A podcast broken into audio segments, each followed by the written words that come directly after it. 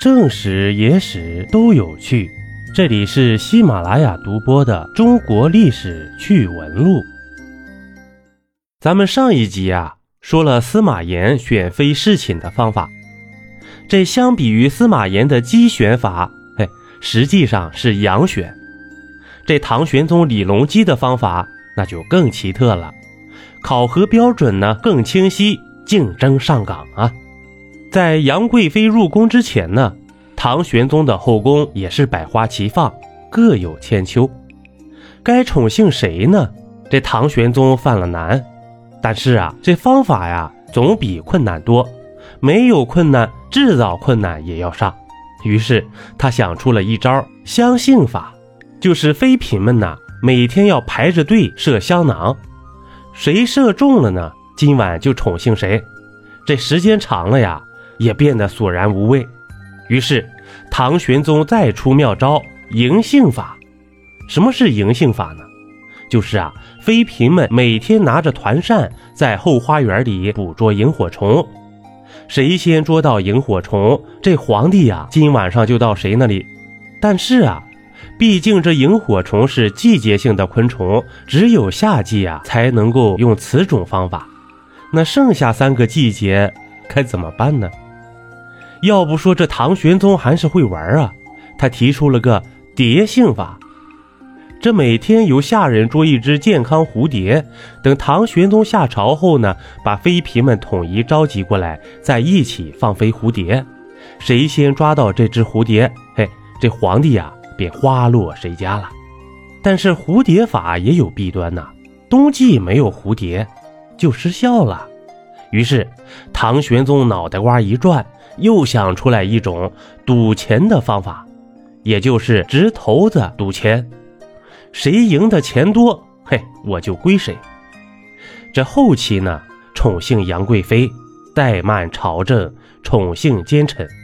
加上政策失误和重用安禄山等塞外民族，试图来稳定唐王朝的边疆，结果呢，导致了后来长达八年的安史之乱呢。相比于唐玄宗的方法呀，康熙帝发明的着实有些乏味了。这清朝作为封建王朝的最后一个朝代，大清自开国以来就吸取了历史教训，认为。王朝走向衰败的根本原因就是皇帝贪图享乐。于是，大清入关之后啊，为了让历代皇帝勤俭刻工，不迷恋女色，这康熙帝立下了最苛刻的规矩。以往皇帝一般都是去妃子的寝宫临幸，但是啊，这康熙规定了，清朝后妃侍寝呐，要去皇帝的寝宫，而且呢，选择时也有讲究。这每个妃子都有一块刻有自己名字和位分的绿头牌，分别放在托盘里。这每晚皇帝吃完晚饭之后，就有专门的侍寝太监奉上来，由皇帝挑选。这翻了谁的牌子，就是谁侍寝了。